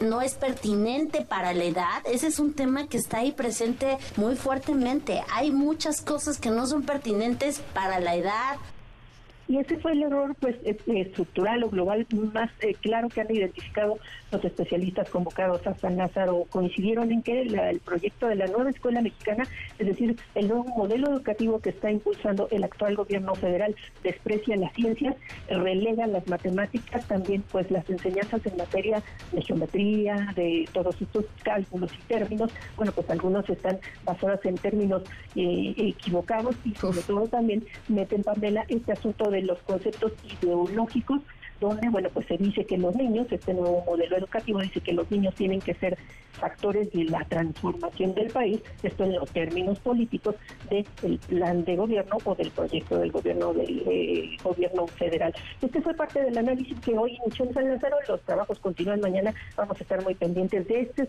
revisiones que eh, si hay que destacarlo, Pamela, los especialistas convocados se concentraban en los temas técnicos y en los temas pedagógicos de los errores que tienen estos libros de texto y que advirtieron bueno, pues van a afectar a las siguientes generaciones porque eh, pues, eh, son los materiales que los niños ya tendrán en aproximadamente dos semanas en sus aulas para poder continuar con sus estudios y bueno, pues formar su educación y así eh, pues pasar su aprendizaje pues con estos errores a la mano que difícilmente se podrán corregir porque pues los libros ya están impresos también. Claro, gracias Hatsiri. Digo, perdón. gracias Angélica, perdóname. A ti, Pamela, hasta luego. Gracias, es que justo vamos ahora con Hatsiri y este Marcelo Ebrard, incómodo con el proceso. Te escuchamos, Hatsiri, buenas tardes. Así es, ¿qué tal, Pamela? Buenas tardes. El aspirante a la candidatura presidencial, Marcelo Ebrard, alertó ya el día de hoy sobre focos rojos en esta contienda interna para elegir al coordinador de los comités de la Cuarta Transformación y esto justo a un día de que se lleve a cabo este sorteo para elegir a la empresa encuestadora de este proceso que se llevará a cabo del 28 de agosto al 3 de septiembre. Vamos a escuchar algo de lo que ha dicho. Yo diría a la dirigencia Morena, mañana es el sorteo de las encuestas, pero firmamos que no iba a pasar nada de lo que está pasando hoy. Estamos en foco rojo. Tienen que acatar la voluntad de la gente. Sean leales a nuestro movimiento. Todas y todos. Y también a Claudia se lo digo. ¿Qué necesidad? ¿Qué caso tiene comprometer todo aquello por lo que hemos luchado? Marcelo Ebrard convocó este miércoles a un mensaje en el que exigió a la dirigencia del partido, así como a la jefa, a la ex jefa de gobierno Claudia Sheinbaum, que dejen de simular y también se apeguen a los acuerdos que firmaron. Lo anterior luego de acusar a Sheinbaum de utilizar todo el aparato de gobierno capitalino y también del gobierno federal para promocionarse, así como haber acarreado gente a todos sus eventos. Escuchamos nuevamente. Exhorto a la dirigencia de nuestro partido a que deje de simular y que tome medidas, y es más, no exhorto, exijo, a nombre de todos los ciudadanos. Y también que se le comunique a las diferentes dependencias del gobierno federal, estatales y municipales que tienen que respetar el acuerdo que se firmó, al menos del 17, que es mañana, al 3 de septiembre. Pues, ¿Quién tiene la palabra? Ustedes. Que Morena, la dirigencia, actúe a la altura de lo que es este movimiento. Y bueno, Ebrard Cansabón, después de hacer estas acusaciones, sostuvo que la, la contienda sin duda es clara. O es él o es Claudia Sheinbaum. Escuchemos nuevamente permitan que la ciudadanía libremente elija, porque si no va a ser un desastre para Morena. Suspendan inmediatamente lo que están haciendo, porque sí lo están haciendo. Llevo meses y semanas con toda paciencia, con toda responsabilidad, esperando a que corrijan. Pero en la fase final, a pesar de todo lo que les acabo de decir, nosotros con el apoyo de la ciudadanía estamos ganando esta encuesta. Lo que les pido es que permitan que libremente la gente decida.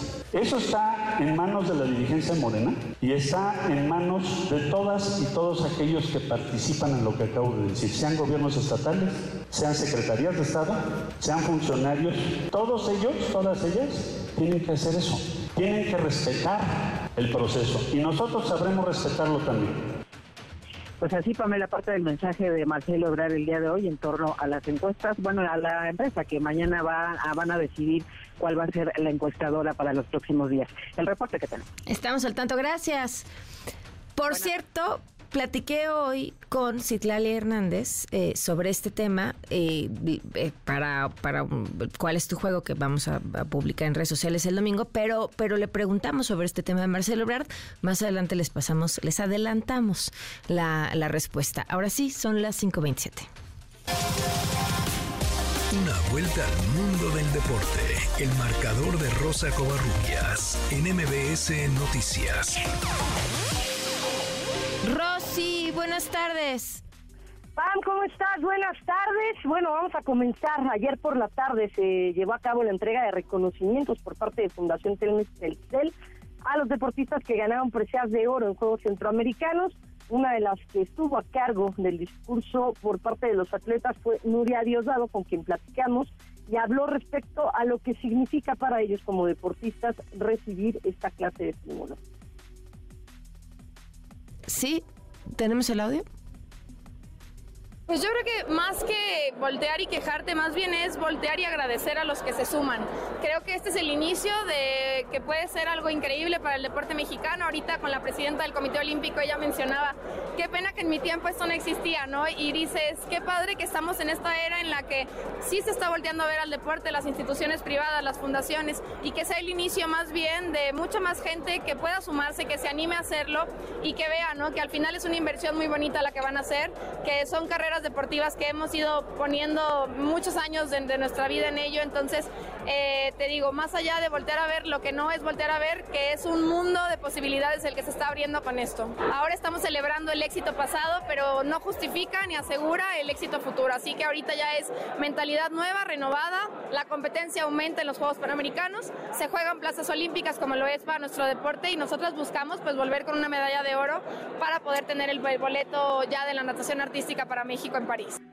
Y pidió a los atletas también, Pam, que ahorraran, porque bueno, con las situaciones que se vienen en el deporte mexicano, es mejor tener un pequeño colchón para participaciones futuras. Por cierto, el ingeniero Carlos Edwin también mencionó que podría, o más bien que va a haber estímulos para los deportistas, para los medallistas, para Juegos Panamericanos, que van a ser del 20 de octubre, del 20 de octubre al 5 de noviembre de este año. Mundial Femenil PAN, Inglaterra venció 3 por 1 a Australia, con esto accede a la final por primera vez en la historia, estará midiéndose a España, final inédita, y cualquiera de estas dos selecciones que gane va a tener algo en común con Alemania. Serán las únicas que tengan títulos mundiales en varonil y en femenil. Así que enhorabuena para las inglesas. Mix Cup, Monterrey perdió 2 por 0 en las semifinales ante Nashville. Esto dijo el Tano Ortiz al final del partido. Confío y estoy agradecido de, la plantilla que tengo. Ustedes lo vieron durante toda esta Copa, la entrega que tienen los jugadores. Estoy feliz, contento y un afortunado de poder dirigirlo. Con respecto al otro, el fútbol. Cuando suceda va a decir llegaste, si no llego va a decir no llegaste. Siempre tienen algo que decir, entonces yo estoy tranquilo con el trabajo que hago. Esa es la única respuesta que te puedo dar. Siempre pueden llegar a encontrar un pelo al huevo, pero bueno, es así, esto es, parte de, esta profesión. Bueno, el Inter de Miami será el rival de Nashville. Por cierto, Monterrey jugará contra Filadelfia el partido por el tercer lugar. Y rápido, Pam, World Aquatics informó que a partir de la Copa del Mundo a realizarse en octubre de este año en Berlín, tendrá una categoría abierta para competidores transgénero en pruebas de 50 y 100 metros en todos los estilos, aunque no están cerrados a abrir en un futuro más eh, distancias. Para para esta categoría hay que recordar que en 2022 World Aquatics prohibió a los deportistas transgénero participar en grandes eventos como Juegos Olímpicos o el Mundial, motivo por el cual creó un grupo de trabajo encargado de poner en marcha lo que llamó categoría abierta y subrayó que esta creación es más que una división, un compromiso inquebrantable en favor de la inclusión, acogiendo a nadadores de todos los sexos y de todas las identidades de género. Pam, la información deportiva. Gracias, Rosy. Muy buenas tardes. Fuerte abrazo, bonita tarde. 5 con 31. Quédate en MBS Noticias con Pamela Cerdeira. En un momento regresamos. Estás escuchando MBS Noticias con Pamela Cerdeira. 5 de la tarde con 34 minutos. Eh, le agradezco muchísimo Enrique de la Madrid eh, que nos acompaña en la línea. ¿Cómo estás? Muy buenas tardes. Pamela, muy bien, con el gusto saludarte a ti y al auditorio. Muy buenas tardes.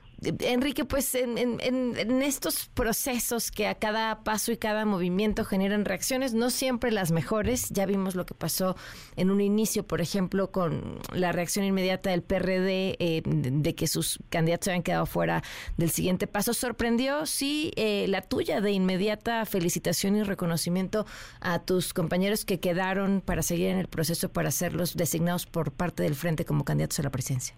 Pues es que mira, Pamela, cuando tomas tú eh, lo que hago yo y que me lo tomo en serio, y que en este caso es de trabajar por un frente amplio, un frente amplio que sea una, una alternativa que realmente nos permita a los mexicanos a salir de la situación en la que estamos de inseguridad, de falta de oportunidades de empleo, de, de, falta de medicamentos. Cuando te tomas eso en serio, pues también tu reacción tiene que ser seria y serena si no te favorecen eh, las cosas. Y a mí así me ocurrió, no me alcanzó ya para poder pasar a la siguiente eh, parte de, la competencia, que me parece que es muy relevante, que es la de los debates, que es la de las ideas, y con la misma seriedad con la que entré, pues, con la misma seriedad en la que me salgo del procedimiento, no así del Frente Amplio, porque sigo pensando que es la única alternativa para construir un mucho mejor México que el que tenemos hoy. ¿Qué papel quieres jugar ahora?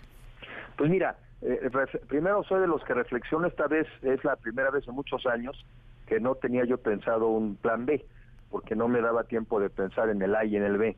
Eh, pero creo que lo que he venido haciendo también últimamente, en donde incluso sin cargo, porque yo no he tenido un cargo público en estos cuatro años, no lo necesité para poder hacer lo que he hecho. Entonces, de entrada, no salirme, no dejar de opinar, no dejar de tener una presencia, independientemente de profesionalmente los caminos que tenga yo que emprender, no dejaré de participar en construir el mejor México posible. Yo creo que desde ahí no tengo que tener un cargo, lo que tengo que tener es la idea de que nos tenemos todos que encargar de México.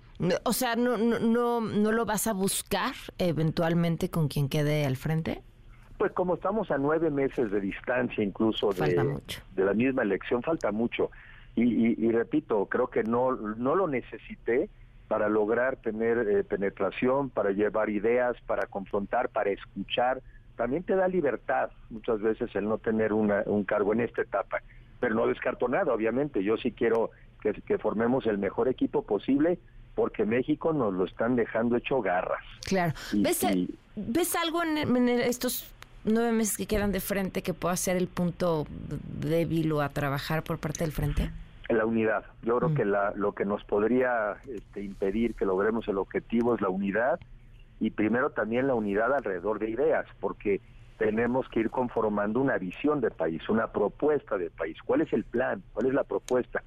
Hoy cada uno de nosotros ha querido construir una, pero al final del día, bueno, ya que tengas cabeza en el frente, pues tendrá que también orientar un mensaje. Tiene que haber mensajes muy claritos para la gente de qué es lo que nos va a hacer diferentes con respecto al pasado y también qué nos hace diferente con respecto a la propuesta de Moreno y la 4T. Tiene que haber puntos pocos, pero claros y muy entendibles. ¿Hay ya alguno de ellos? A mí, bueno, yo digo, este, mi manera de decirlo es este mejor México, que es un México de oportunidades. Lo que nos distingue a los mexicanos unos de otros, lamentablemente son las oportunidades. Y lo que iguala a las sociedades, lo que le permite al mundo evolucionar, es tener oportunidades, educación, salud y Estado de Derecho y sobre todo también una economía muy vigorosa. Esas cuatro cosas, si las hiciéramos bien, lo demás corre al resto, de, corre a cargo del esfuerzo y del talento de los mexicanos y mexicanas. Enrique, no puedo dejar de, preguntarte si, si pudiste ver hoy eh, la reacción del presidente cuando le preguntaron sobre lo que sucedió en Jalisco. Sí, y muy lamentable, muy vergonzoso y lo que te lo que te demuestra es un gobierno absolutamente falto de empatía. Así como yo digo que la empatía, y yo creo en la empatía, es ponerse en el zapato de los demás para, para ver qué sienten y luego hacer algo, este gobierno ya no siente nada. Nada es nada. Y quien no siente no se puede poner en los zapatos de los demás y ni le interesa resolver la vida de los demás. Es un gobierno falto de empatía. Ese es el gobierno de hoy de la 4T.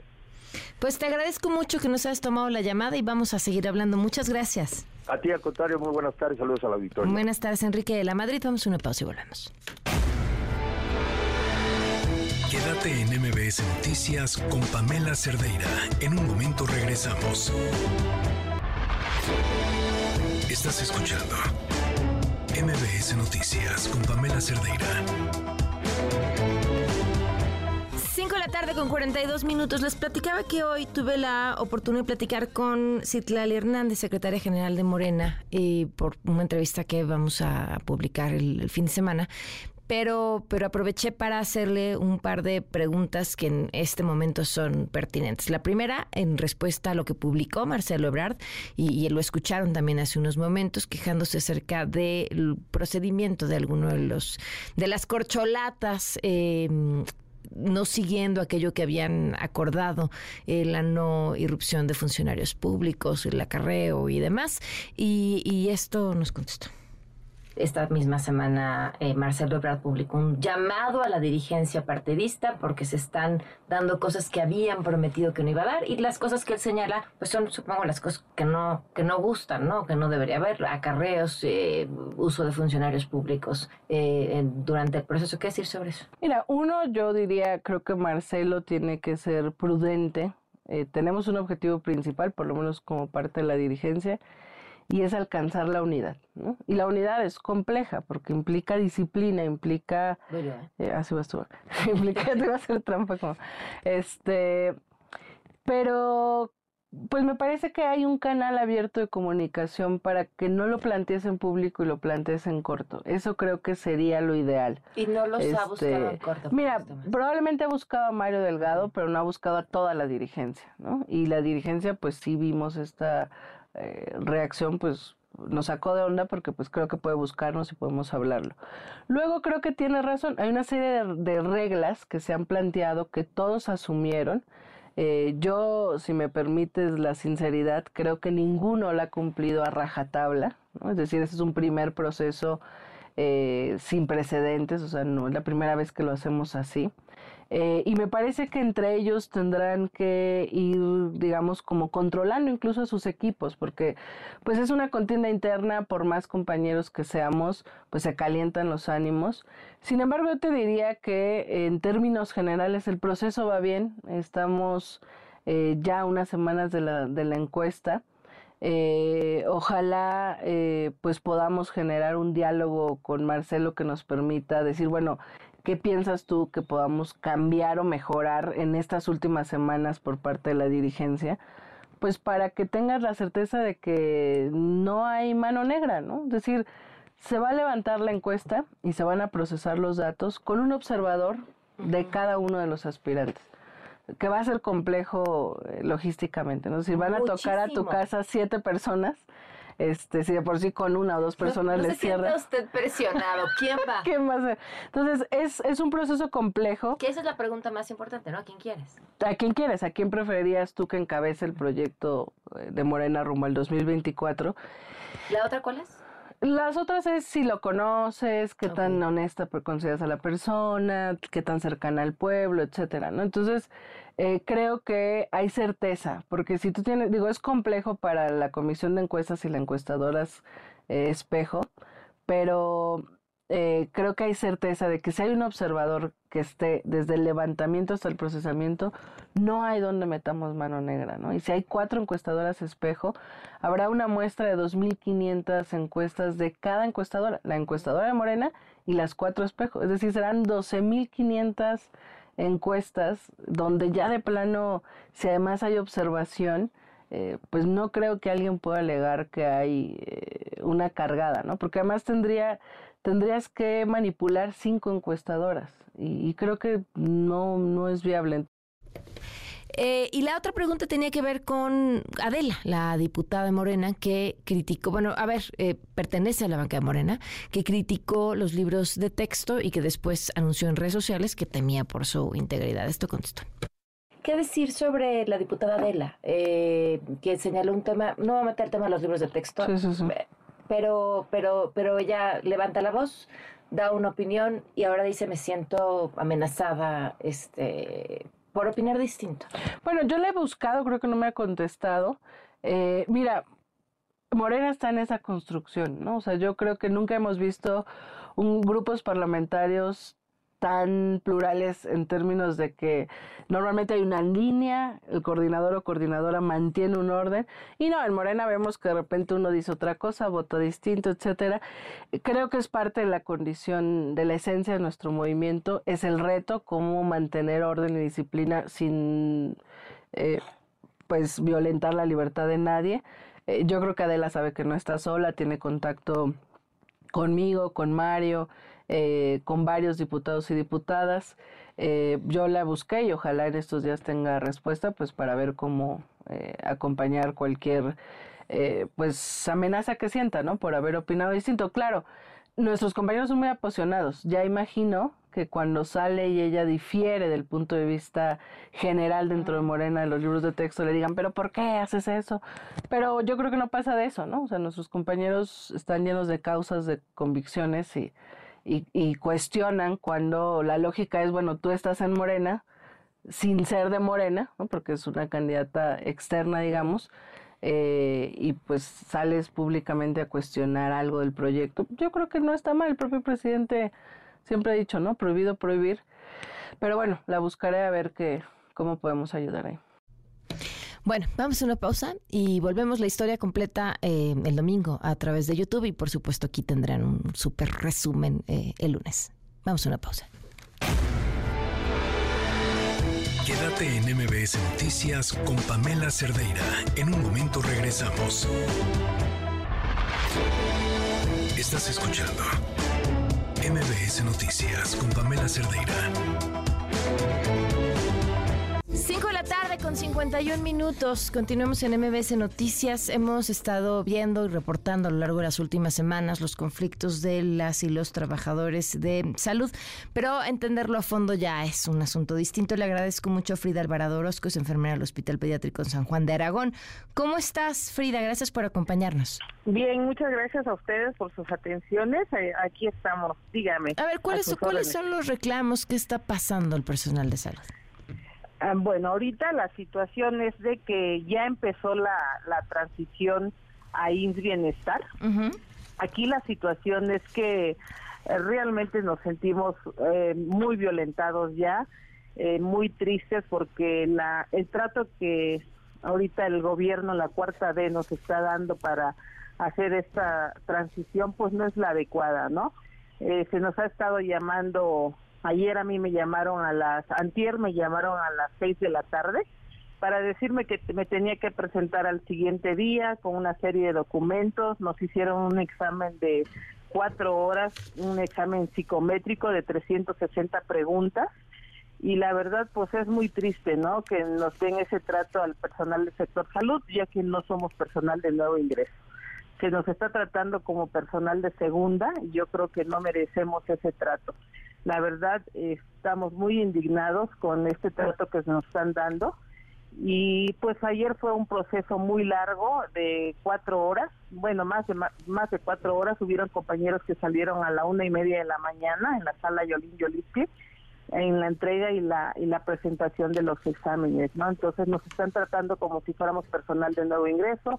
Ese examen lo hicimos ya hace mucho tiempo cuando nosotros ingresamos a la secretaría. Nos pidieron exactamente lo mismo, nos hicieron exámenes psicométricos, todo lo que ahorita les estoy comentando, eso ya lo habíamos pasado, ¿no? Entonces lo que está haciendo el, la secretaría es este transistarnos a otro patrón, entonces tendría que ser pues que nos transitaran igual, ¿no? Con las mismas, este, pues los mismos exámenes y toda la documentación que ya habíamos presentado. Estamos hablando de trabajadores de más de 10 años, 15 años de antigüedad, ¿no? Entonces eso es lo que estamos ahorita, pues viviendo todo el personal de la Secretaría, ¿no? Médicos, enfermeras, camilleros, eh, todo lo que es la, la Secretaría de Salud. ¿Qué Sobre sigue todo la entonces? contratación de Galeno, pues ahorita lo que sigue, ellos nos dicen que hay que esperar eh, la respuesta. Nosotros, a ellos, ellos no nos van a hablar para decirnos, ¿sabes qué, Frida? Fuiste seleccionada, a partir del día primero de septiembre eres personal de base. No, nosotros tenemos que estar pendiente en la primera quincena de septiembre, que nos están diciendo que en nuestros recibos y en nuestro salario ya veríamos que si somos de base o no, ¿no? Porque se supone que nos darían un aumento salarial. Entonces, pues ahorita pues nos tienen atados de manos, hay que esperar la respuesta de aquí al día 15 de septiembre. Híjole, ¿y van a hacer más protestas? ¿Van a hacer Sí, con- el movimiento continúa. Nosotros somos un movimiento galeno, salud independiente. Nosotros no nos respalda ningún sindicato, es un movimiento único y es un movimiento que pues vamos a salir en pie de lucha, ¿no? Porque no se vale la verdad el trato que nos están dando y pues ahorita hay que esperar, hay que esperar hasta el 15 de septiembre. Si esto no se cumple por parte de las autoridades, nosotros el día 16 nos estaríamos ya manifestando nuevamente. Mañana tenemos una junta también en Cámara de Diputados para pues que el pueblo y todo mundo nos escuche, ¿no? Y nos hagan ver y nos entiendan Frida- lo que estamos pasando. Claro, pues hablamos entonces y te agradezco mucho que nos hayas tomado Claro la que llamada. sí, a ustedes también les agradecemos mucho todo el apoyo que nos han dado, en verdad. Mil gracias. Gracias, buenas tardes. Muy buenas tardes. Oigan, en otro orden de ideas, pues algo le hicieron a la cuenta de Wendy Guevara con 6 punto y cacho de millones de seguidores. Ya no aparece ninguna publicación. Ya, ya se irán enterando. Bueno, nos vamos. Gracias por habernos acompañado. Mañana en punto de las 4 de la tarde los esperamos aquí en MBS Noticias. Se quedan en compañía de Ana Francisca Vega para enterarse de toda la información en esta semana que además ha estado movidísima a lo largo del día en el 102.5 para estar informados y además en mis redes sociales arroba Pam Cerdeira, Twitter, Facebook, Instagram, TikTok, Comunidad Pam Cerdeira en Telegram y en el WhatsApp 55 33 32 95 85. Soy Pamela Cerdeira. Muy buenas tardes. Ahora estás informado. Nos escuchamos el día de mañana con las noticias que tienes que saber. Noticias con Pamela Cerdeira.